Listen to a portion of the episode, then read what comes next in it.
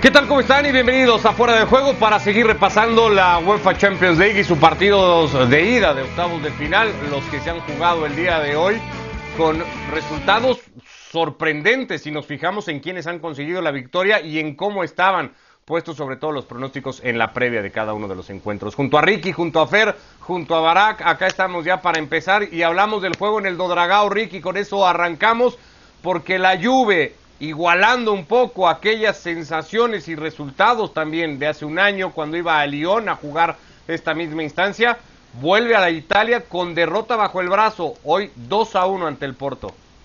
Sí, ¿qué tal? ¿Cómo están? Un abrazo a todos. Una Juventus que recibió goles temprano en el primero y el segundo tiempo y nunca se pudo recuperar, ni del primero y mucho menos del, segundo.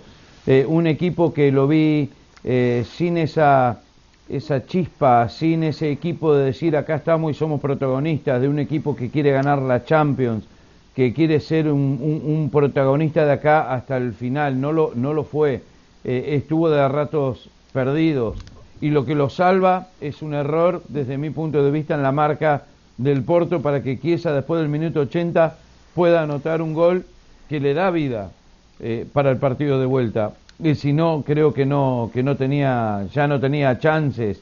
No siguieron la marca, pateó muy solo, anotó en uno de los pocos, sino el único error que cometió el equipo del Porto, que se había defendido muy pero muy bien hasta ese momento. Jugó bien de contra y la Juve eh, estaba deambulando por la cancha, sin brújula, no lo encontraron a Cristiano, se lo vio frustrado, muy frustrado todo el partido, con sus compañeros, con él mismo, porque no le salía una. Y la verdad es que este Porto sin tener tanto, eh, estando a 10 puntos eh, de, en segundo lugar en la liga detrás del Sporting, se encuentra en casa con una victoria sensacional y que puede seguir jugando al estilo de Conceizao cuando jueguen en, en Italia, que es de defenderse y tratar de cuidar este resultado. Lo que sí, un detalle que no tiene nada que ver, que lo leí hoy, es que la primera vez que se enfrentaron Pepe y Cristiano Ronaldo. Eh, nunca se habían enfrentado antes. Eh, Pepe sale ganando, que jugó un buen partido el veterano, dicho sea de paso, y que ahora nada, a ver qué es lo que sucede en el partido de vuelta.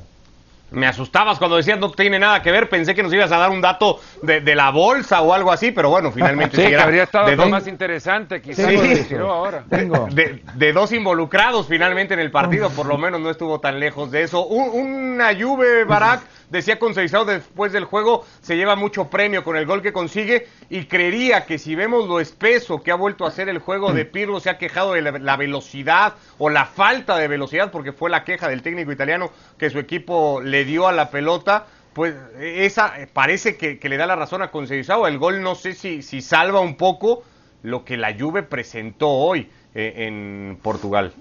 Salva a la eliminatoria, totalmente.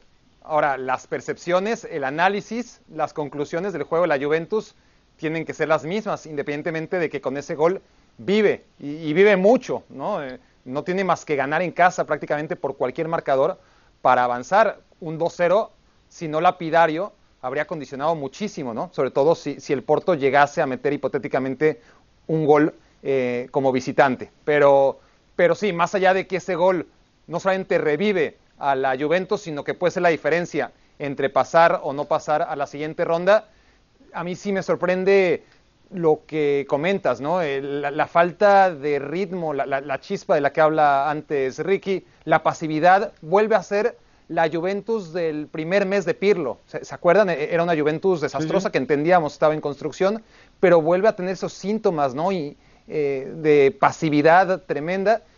Y a ver, ya venía con esas sensaciones, no nos podemos sorprender del todo, tomando en cuenta que es la misma Juventus que vimos contra el Milan, la misma Juventus que vimos en la última semana contra el Napoli, sobre todo la última Juventus que habíamos visto en el partido contra la Roma, que aunque lo gana fue horrorosa. Pero a, la vez, pues, pues también el Liverpool llegaba con malas sensaciones, pero es la Champions y, cambió el chip y con sus problemas le gana y le gana bien al Arbe Leipzig.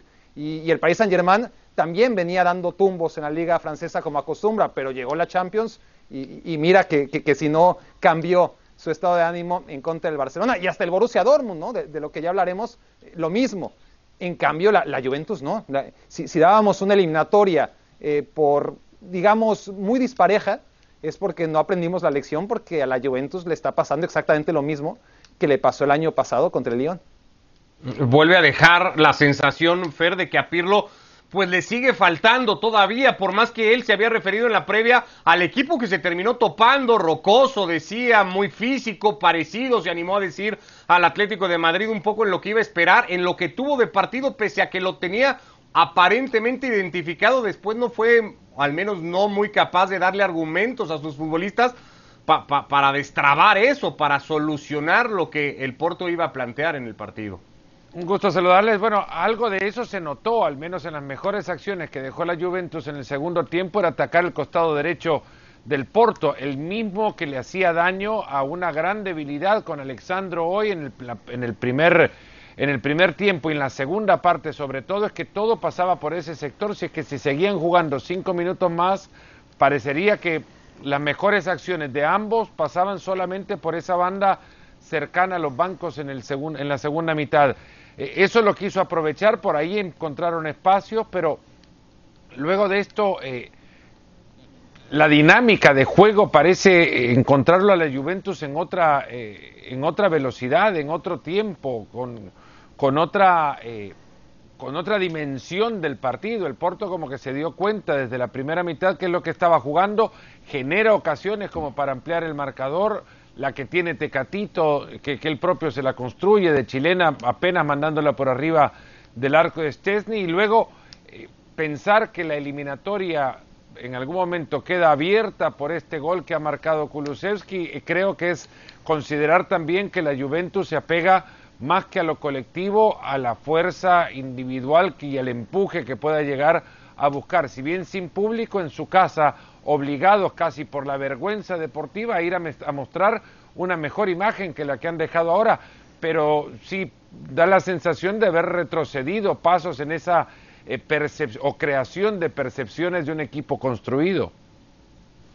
Habíamos hablado mucho, resaltado mucho en la previa del partido, Ricky, la ausencia que iba a tener guardado, eh, con cuadrado la Juventus y, y, la falta de dinámica que podría llegar a resentir sin el colombiano. Y yo ahí quiero señalar, al margen de ser el, eh, el que marque el gol y tal, porque evidentemente está el partido de Betancourt, el error puntual en el 1 a 0, está lo de Rabiot, podremos señalar a McKinney pero creería que Chiesa ante la baja de cuadrado tendría que haber tenido mayor protagonismo que sigue sin alcanzar, que sigue siendo hacia chispazos apenas lo que le sigue dando a la Juve. No sé si por él tenía que haber pasado mucho hoy de lo que la Juve tendría que haber hecho y no hizo.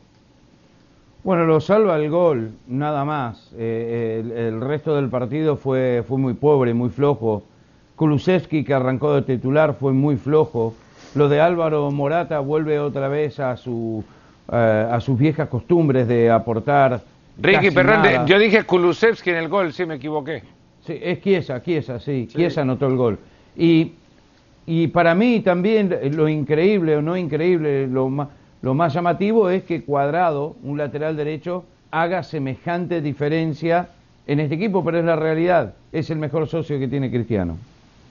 Y así lo hace sentir cada que está o cada que no está, no sé qué se termina anotando más muchas veces con la Juventus y ahí hay un tema dramático que Pirlo hasta ahora o, al que Pirlo hasta ahora no le ha sabido dar vuelta. Pasamos al partido del Sánchez Pizjuán, se esperaba un partido eh, eso de mucha calidad, sobre todo con muchas cosas en juego, Fer, que creo que nos ha sorprendido al menos por esa primera parte que ha hecho el Dortmund, que ha sido incontenible hasta que Lopetegui tuvo que cambiar, darle entrada a Gudel, poner a tres defensores centrales y así buscar contener a, un fuera de serie, como lo volvió a demostrar hoy Erling Holland.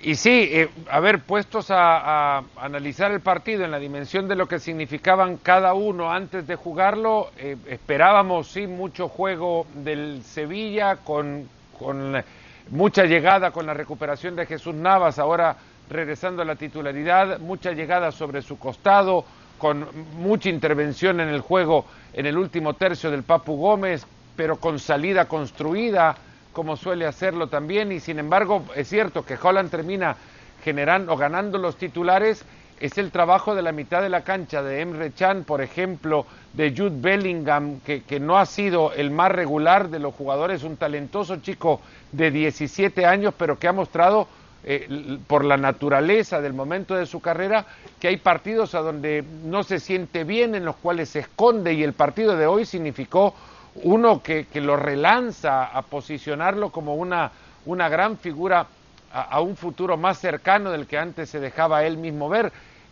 Impide que Rakitic encuentre opciones de salida porque termina retrocediendo, tapando la mitad de la cancha con mucho jugador el Dortmund impidiendo que la pelota llegue clara a la mitad, que la pelota le llegue clara al Papu Gómez, que la mitad del que la primera mitad el Sevilla no se sienta cómodo, si bien tiene más la pelota, no se sienta cómodo con ella y que el Dortmund lo obligue a jugar a lo que ellos querían, recuperación pronta en la mitad y luego el traslado rápido para irlo a buscar en velocidad a Haaland por pasillos centrales entre Diego Carlos y, y Jules Koundé lo consiguieron, bueno, abre el marcador primero el Sevilla con el gol de Suso, eh, tras un desvío en Hummels, y, inquietan posteriormente con, con Holland metiéndose entre los centrales a punto que cerca estuvieron de una acción de peligro inmediatamente después del gol, pero luego es muy difícil detenerle. En espacio y con velocidad, en espacio, su velocidad lo hace distinto a cualquier otro centro delantero. Lo podemos discutir si quieren, pero lo hace muy diferente. Eso sí, tiene que perfilarse siempre a la zurda para poder eh, entrar eh, de lleno y con, con, opción a gol. El partido de Sancho, también otro de aquellos irregulares en esta campaña marcada por la irregularidad, hoy es distinto. Sancho logra librarse eh, en, en el mano a mano, logra desprenderse de marcas y desprenderse de la pelota también el Dortmund de antes no tiene nada que ver con el que se vio hoy. Muy completo creería en la primera parte. Luego ya con el resultado puesto le deja todo al Sevilla eh, incapaz posteriormente de poder sacar eh, mucho más en el segundo tiempo de lo que fue el descuento. Eh, una pelota antes en el palo tras, una, tras un tiro libre de Carlos, de Oscar Rodríguez. Y luego de eso creo que la sensación también que el Dortmund cuando pudo no lo pudo matar y, que el Sevilla cuando tuvo la pelota no supo qué hacer con ella. Pese a eso, estas cosas que luego dejan los partidos, lo hemos platicado muchas veces, depende eh, eh, en voz de quién quieras leer el partido o entender lo que ha sucedido. Terzic ha dicho, ha sido el mejor partido que hemos jugado tal vez de la temporada, similar al segundo tiempo frente al Leipzig, aquel que ganaba el Dortmund Barak tres goles a uno. Lopetegui ha dicho muchísimo castigo recibir tres goles. El segundo tiempo lo hemos jugado muy bien y hemos podido y hemos merecido incluso llevarnos cuando menos el empate. Cuando creía que al Sevilla pues le ha faltado generar muchísimas ocasiones. Ha, logrado contener o logró contener a Holland, pero después fue poquito lo que hizo en ataque. Sí, hace bien Terzic en recordar ese partido contra el, Leipzig porque fue un primer tiempo desastroso, horroroso eh, por parte de su equipo. En el segundo tiempo se la dieron a Holland y Holland resolvió. Eh, y ese video o no lo vio el Sevilla, me, imagino que sí, pues, Lopetegui es un tipo estudioso porque además se ha repetido una y otra vez. Holland con espacio es mala idea, no, no le des espacio a Holland, mucho menos pierdas un balón en salida de balón cuando está por ahí merodeando Erling Holland.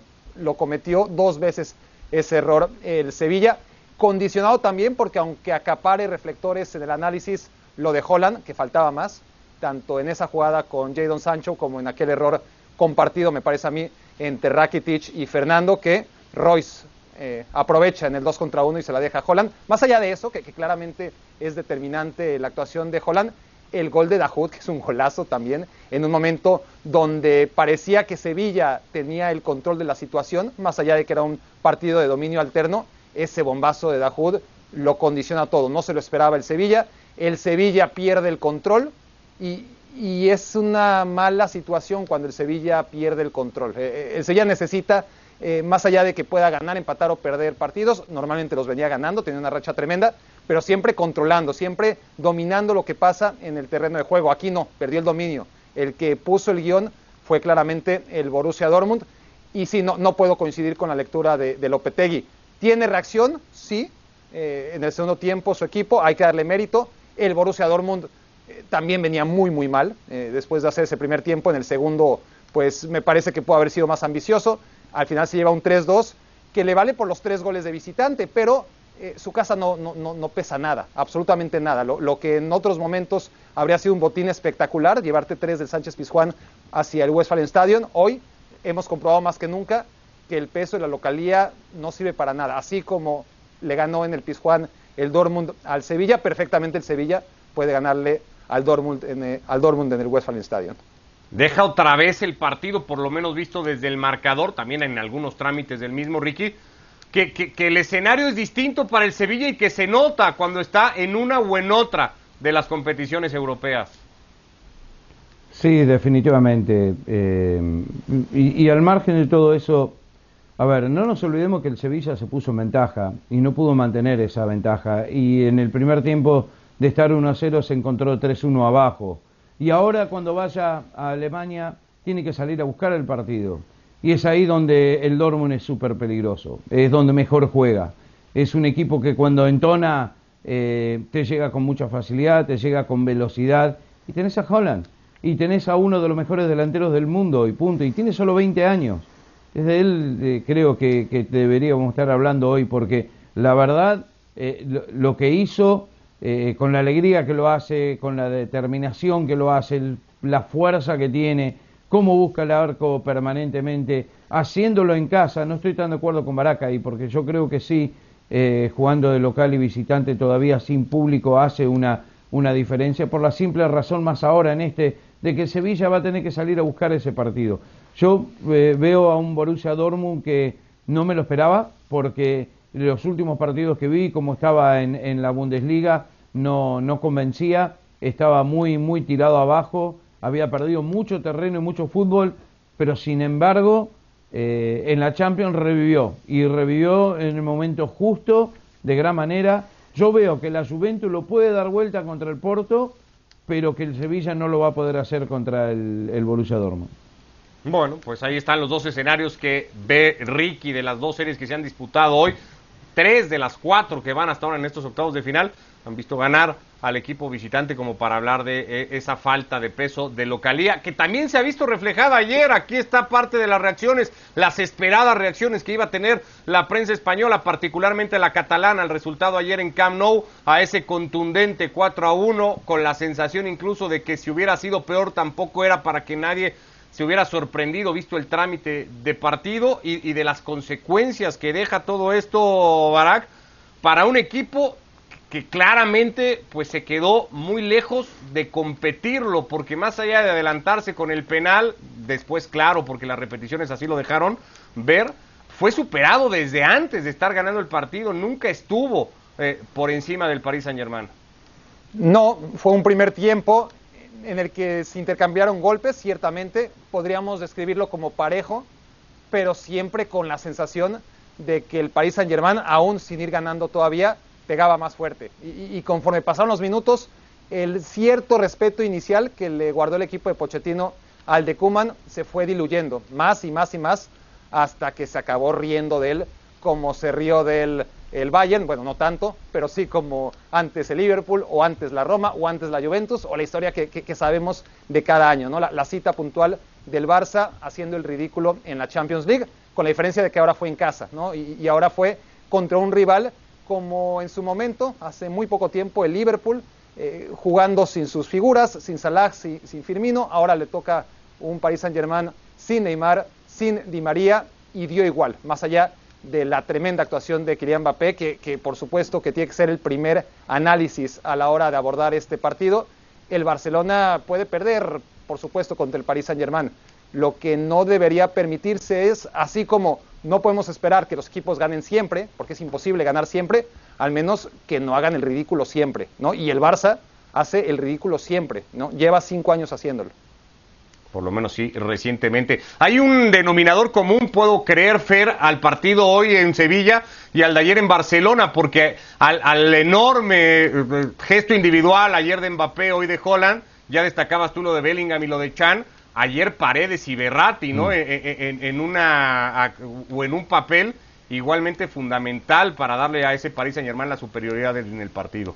Sí, que por ahí quería arrancar para diferir un poco en la opinión de, de Barak, que es cierto, la actuación de Mbappé es la que lleva todo a las portadas, pero antes de llegar los balones Mbappé hubo construcción y recuperación en estos dos jugadores, en Paredes y Berratti, que sin, sin nombrar, nombrándolos juntos, aunque en el campo no estuviesen uno al lado del otro, hombro con hombro, han jugado dos partidos o un partido, cada uno de ellos en el suyo, formidable.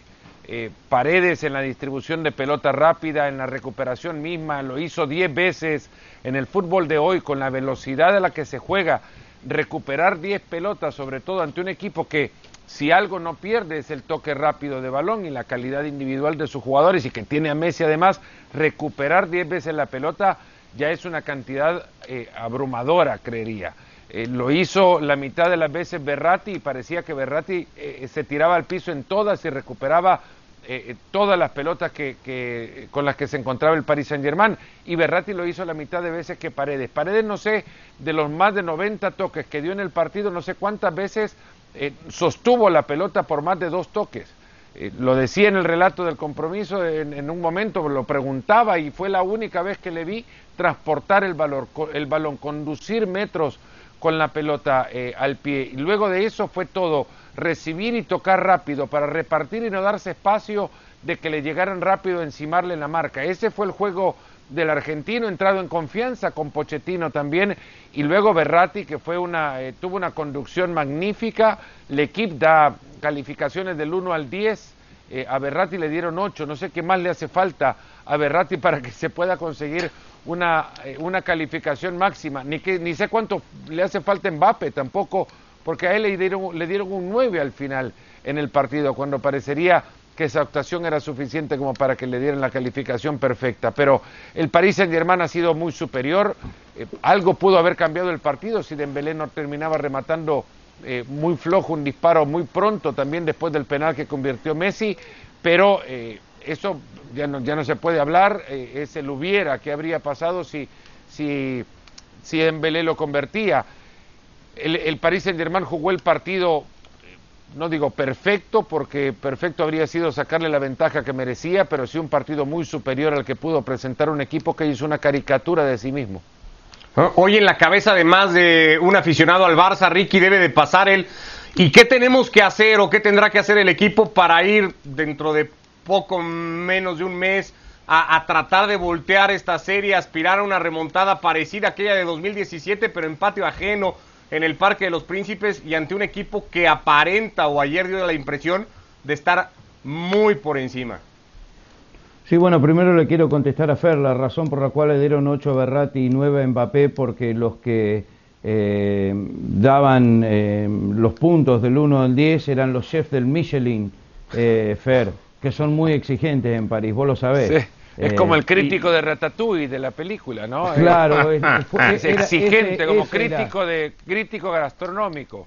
Claro, y bueno, entonces no, para tener un 10 tiene que ser perfecto, no hay, no hay cinco estrellas. Pero bueno, eh, el Barcelona no tiene nada que hacer, eh, porque no demostró absolutamente nada en este partido y fue superado en todas sus líneas desde el primer minuto hasta el minuto 90. Eh, el equipo está totalmente perdido en todos los sectores del campo de juego. La defensa fue un desastre, el mediocampo fue casi tan mal y arriba con Messi nunca se encontraron. Dembélé cuando tenía que aparecer no lo hizo, Griezmann tampoco y no tiene recambio en el banco como para poder reemplazar. Entró Trincao, se mandó una jugada que recorrió 30 metros y, quedó en absolutamente nada. Eh, este equipo lo único que tiene es Ter y si no hubiese sido por él perdían 6 a 1 mínimo el día de ayer. Se terminó, se terminó Busquete y Piqué. Yo cuando los vi salir a los dos eh, sí, da, en el cambio de final de ciclo más. claro, me, me acordé de los abuelos de la nada eh, el grupo de rock de argentino porque ya está, ya están grandes y ya no dejan nada y, no aportan absolutamente nada, eh, Fer. Ah. Y, al margen de todo eso, eh, Dest tampoco demostró que está a este, a para este nivel. Está muy mal el Barcelona y se terminó, ya está, y disfrutamos lo que pudimos disfrutar el tiempo que estuvo ahí arriba. Es, es, replantear qué es lo que debe hacer el Barcelona y el barcelonismo mismo, es replantearse las expectativas y eso lo tendrían que haber hecho con muchísima conciencia, sin andar vendiendo historias, habiéndole quizás dado la autoridad a Kuman desde más temprano para hacerlo, porque si alguien ha sido transparente en los últimos días ha sido Kuman, ayer mismo lo dijo, mm. Eh, no va a mentirle a nadie y decirle que van a ir a pelear con garra para tratar de remontar. Él mismo dice, no tienen lo suficiente que, que se necesita para poder ir a ganar un partido como el que requiere ahora tras la, la derrota del día de ayer. Eh, el barcelonismo mismo tiene que pensar que las expectativas se deben eh, trazar de nuevo, dibujar otra vez permitirle a Dest un partido como el de ayer porque se sabe que es, un lateral derecho no para hoy, sino para dentro de un par de temporadas. Pero hacerlo creer que es, que es tan bueno como para pelear eh, en esa posición con Mbappé, que Mbappé sin pelota lo arrastró por donde quiso. Eh, hemos hablado del tema muchas veces, no, no lo vamos a resolver el día de hoy, pero es una realidad que, tiempo es lo que menos hoy, lo que menos hay, Barak, y en equipos como el Barça eso se nota, y el Barça tendría, no sé cómo hacer o cómo tendría que hacer para eso que plantea Fer, para replantearse pues eh, expectativas o exigencias que parecen ya ir de la mano o de la naturaleza del propio club.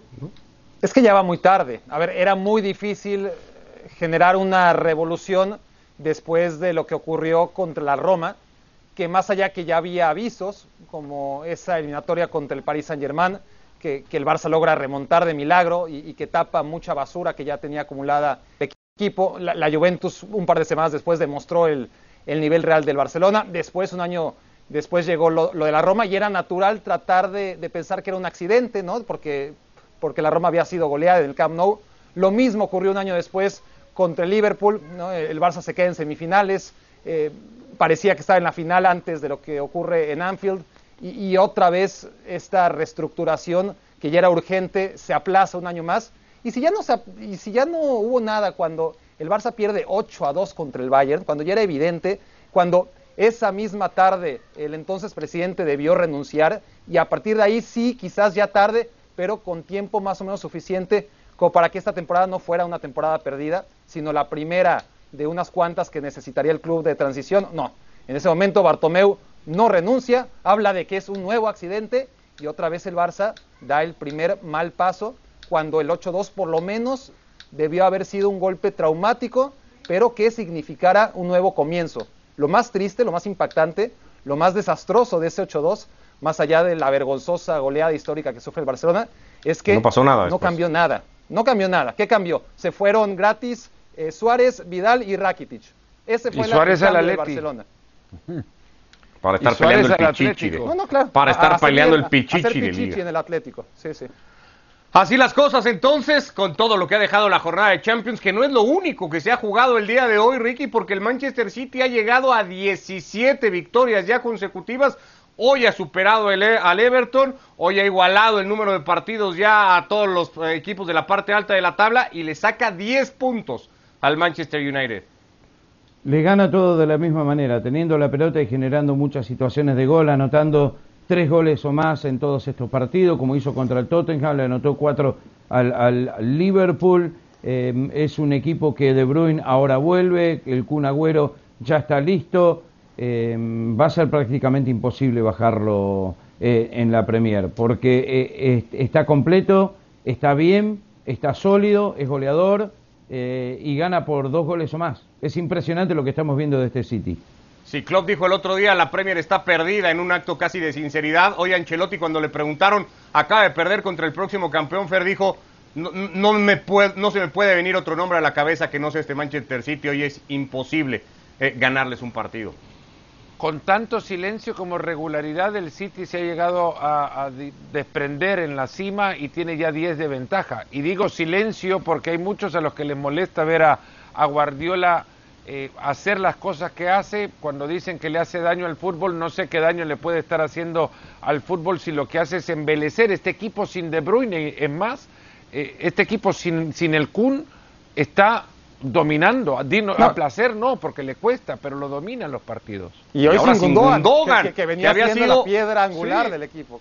El que había tomado esa estafeta cuando no estaba De Bruyne, estaba Gundogan, ahora no está Gundogan, sigue estando Foden o Bernardo Silva o, el que aparezca. el que se habla y, Y regresa ahora De Bruyne a tener minutos, en fin, si pareciera que el Manchester City va eh, eh, en una carrera que ya luce inalcanzable. A ver cómo le va la próxima semana cuando por Champions tenga que jugar ante el Borussia Mönchengladbach. Ya nos vamos de esta edición de Fuera de Juego. Ricky, abrazo, gracias. Fer Barak. Chao. Buenas tardes a todos, que les vaya muy bien.